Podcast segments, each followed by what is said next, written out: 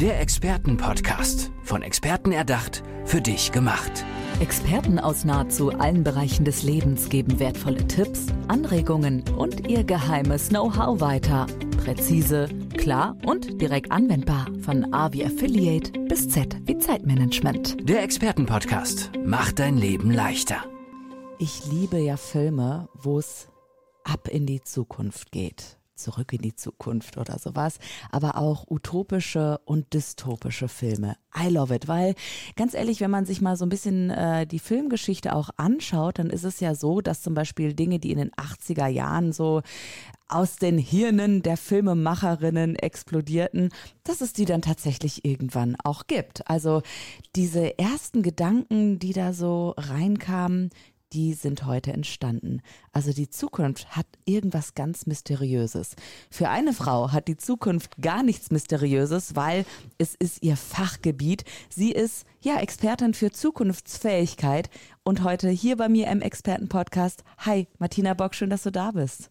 Hallo Andrea, vielen, vielen Dank für die Einladung. Was bedeutet Zukunft für dich? Also wie nicht blickst du in die Zukunft, sondern wenn wir über die Zukunft sprechen, Erstmal, was bedeutet das für dich? Morgen, übermorgen oder in 20 Jahren?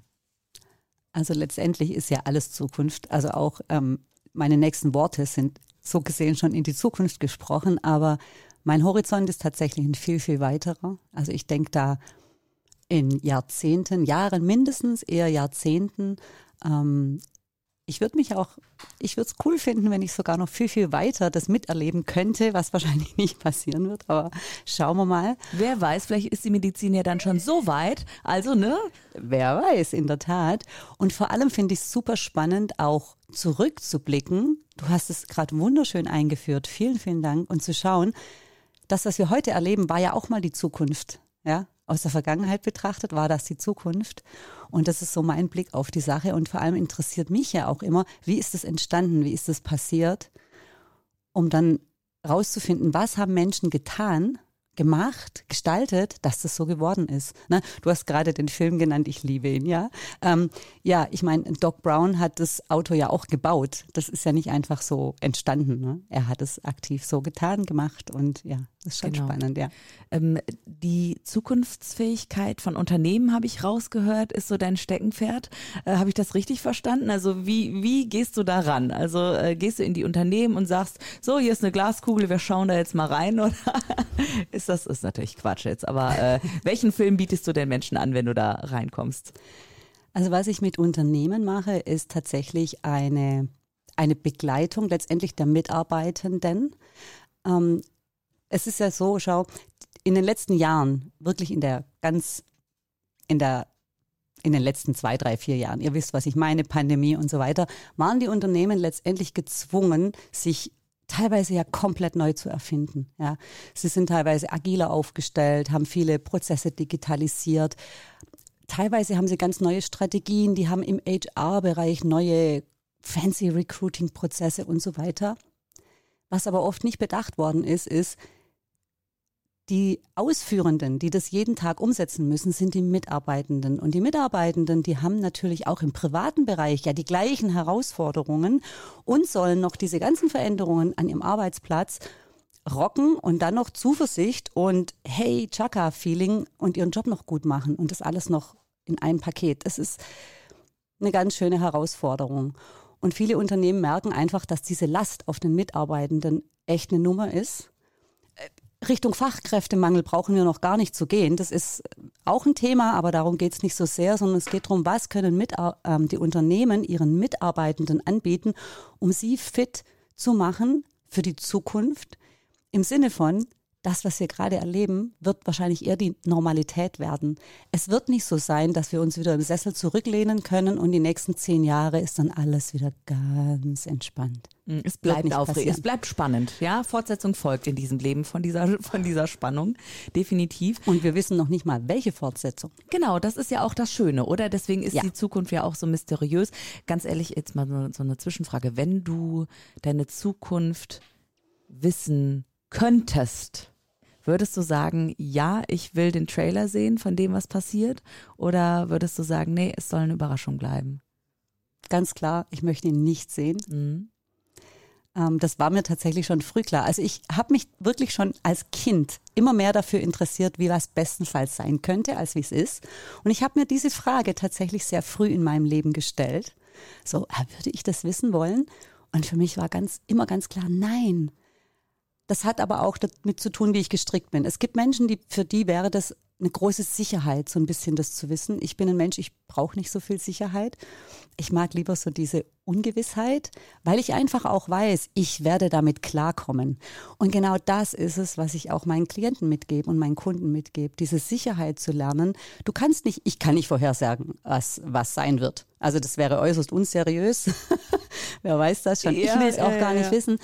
Aber letztendlich zu sagen, ey, wir, wir können viel tun, um damit klarzukommen und vor allem, wir können auch ganz viel von dem, was sein kann, mitgestalten. Mm, das ist nämlich ganz wichtig. Also ähm, du als ähm, Expertin rund um Zukunftsfähigkeit ähm, schärfst ja erstmal den Blick in die Zukunft und ja. schärfst damit vielleicht auch die Vision, ähm, die da sein kann. Hast du erfahren, ähm, jetzt in deinen über 30 Jahren ja auch, in mhm. denen du das schon machst, dass häufig der Blick in die Vergangenheit viel stärker da ist als der in der Zukunft? Was ich vor allem erfahren habe, ist, dass das, was die Menschen aus der Vergangenheit erlebt haben, einfach linear in die Zukunft weitergedacht wird. Ach so, okay. Und das ist genau der Wie die langweilig. Herausforderung, ja. Aber das ist natürlich eine, ich sage jetzt mal, auch eine Mindset-Sache. Und es ist mhm. auch was, ich weiß nicht, wie das jetzt so bei dir war, aber die Ideen, die Vorstellungen, mit denen ich groß geworden bin, die waren schon eher noch so, ja, in Variationen, aber im Grunde mhm. genommen so, Schule, Ausbildung, Job, Familie, weiß ich nicht, Eigenheim, äh, Urlaub, vielleicht noch ein bisschen soziales Engagement obendrauf und so, ne? Mhm. Aber letztendlich waren das die gleichen Vorstellungen, die schon unsere Vorfahren hatten. Und wenn ich mit Menschen über die Zukunft rede, dann überlegen die sich einfach nur, okay, wir haben jetzt vielleicht neue Familienkonstellationen, ne? so die klassische Mama, Papa, zwei Kinder, ähm, Familie hat vielleicht ausgedient, aber letztendlich definieren sie Familie immer noch ähnlich wie vor Generationen. Und ich arbeite gerne dran mit Menschen, einfach mal zu sagen, denk mal, versuch neue Bilder zu finden. Da habe ich natürlich auch Systeme dafür. Natürlich habe ich mir ah, Tools okay. und Techniken mhm. angeeignet, mhm. weil das machst du nicht einfach mal so. Nee, ne? Nee. Und dann erarbeiten wir einfach einen ganz neuen Horizont, ganz neue Vorstellungen, was nicht heißt, dass das so kommen muss, um Himmels Willen. Letztendlich geht es darum, das Denken zu öffnen, Kreativität auch zu wecken und danach auch diese Freude zu sagen, hey, das ist jetzt nicht unbedingt bedrohlich, um Himmels Willen, das kommt morgen so. Auch rauszufinden, okay, will ich das? Ich mache mal ein Beispiel. Ja, bitte. Ja. ja. Wenn du zum Beispiel davon ausgehst, dass es sehr üblich sein wird, dass in der Altenpflege auch deutlich mehr, ich sage es mal, Roboter eingesetzt werden. Der Trend ist ziemlich absehbar, auch für Nicht-Zukunftsexperten. Gibt es ja auch jetzt schon Testballons Richtig. und so weiter. Genau. Mhm. Und ist auch nicht alles ganz schlecht. Und trotzdem kannst du dir dann überlegen, wenn du dir das konkret vorstellst, du bist irgendwann ein Pflegefall, kannst du dir überlegen, wie ist das für mich? Will ich das? Und wenn ja, in welcher Form? Oder will ich das nicht? und dann herausfinden, was musst du heute tun, damit dieses Szenario, das du dir wünschst, möglichst wahrscheinlich wird. Mhm. Wenn du zum Beispiel sagst, ich will das nicht und ich möchte nur menschliche Pfleger und Pflegerinnen um mich haben, das geht, gar keine Frage. Dafür musst du heute die Weichen stellen. Genau, du, also du sagst es auch schön, ähm, man muss eben auch mal selber anpacken und die Zukunft gestalten so und nicht einfach so daher dröppeln lassen, weil oh, mir wäre das auch ganz ehrlich viel zu langweilig, wenn ich gar nicht Gestalterin, Mitgestalterin ja. unserer Gesellschaft hier wäre. Ja. Und ich finde, du bist auch Mitgestalterin der Gesellschaft, der aktuellen ähm, und eben nicht nur der der Zukunft. Ich meine, dass die Weichen dahin führen, ja klar, aber du bist sehr im Hier und Jetzt, habe ich auch so das Gefühl. Warst du schon immer so? Also woher kommt das, diese Begeisterung für das Thema? Also es gibt eine Geschichte aus meiner Familie, von der ich denke, dass das tatsächlich ein Schlüsselerlebnis war für mich als kleines Mädchen. Ich weiß noch nicht mal, wie alt ich war, aber ich glaube, ich war noch nicht mal in der Grundschule oder vielleicht so gerade erste zwei mhm. Klassen. Ähm, meine Mama, die ist übrigens jetzt stolze 90 Jahre alt. Oh, also, wow. Hm, genau.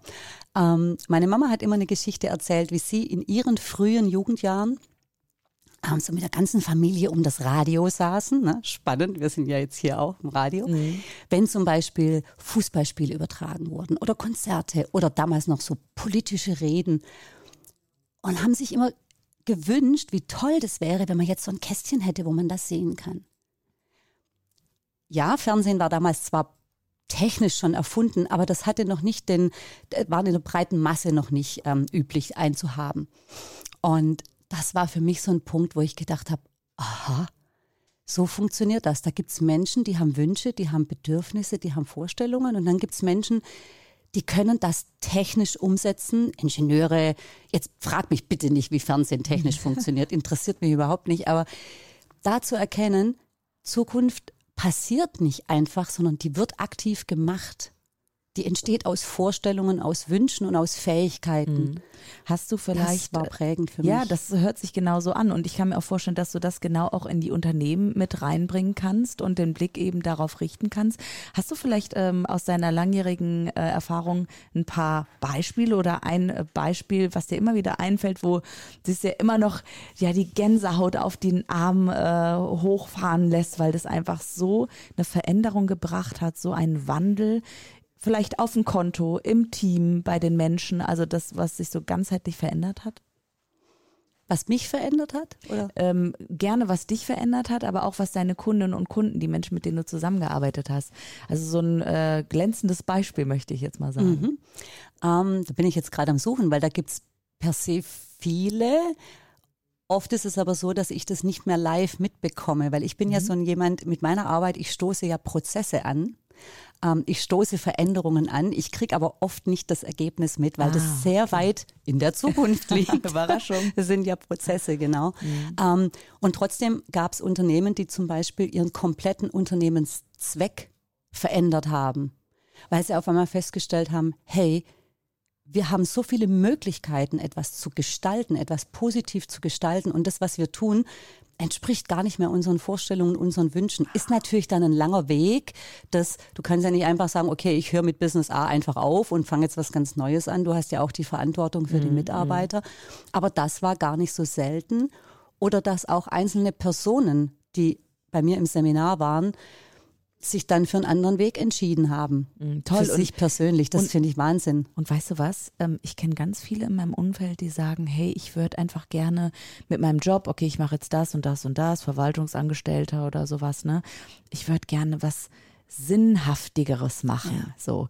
Ja, man kann auch äh, als, was weiß ich, Verwaltungsangestellte äh, zu einem NGO gehen oder sowas. Oder, ne, also sich für bestimmte Werte und Dinge einsetzen, die einem ganz persönlich wichtig ist. Und ich glaube, für euch da draußen, dass Martina Bock eine richtige, gute Adresse wäre, um genau das eben anzugehen. Martina, wie können die Menschen dich denn erreichen am besten? Also am aller einfachsten ist es natürlich über meine Webseite martinabock.com. Ansonsten findet man mich aktuell auf LinkedIn auf jeden Fall. Ähm, in den anderen sozialen Medien bin ich gerade noch nicht so präsent, aber ein bisschen, da werden Sie mich auch finden, am liebsten über die Webseite. Alles klar. Und ähm, ja, ich finde es schön, dass du heute da warst, dass wir ein bisschen in die Zukunft und in die Vergangenheit auch der Unternehmen geblickt haben. Am Ende gerne nochmal ein etwas weiterer Blick in die Zukunft. Übrigens, ich glaube, dass du das mit den 30 Jahren in der Zukunft locker hinkriegst, weil deine Mutti eben auch irgendwie ja. 90 ist. Also gute Gene da am mhm. Start. Was glaubst du denn, wo werden wir unternehmerisch in 30 Jahren sein? Also hast du da selber auch eine Vision oder oder sagst du, es kütt wie kütt?